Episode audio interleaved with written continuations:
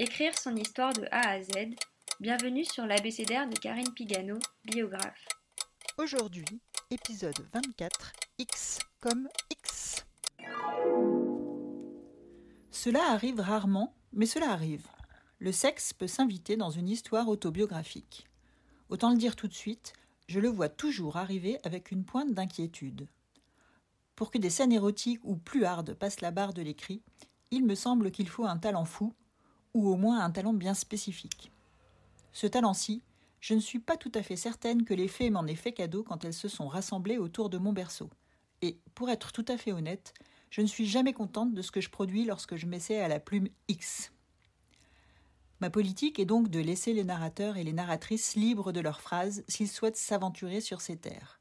Elles auront, quoi qu'il arrive, le mérite de l'authenticité. Prochain épisode, Y comme Yaka. thank you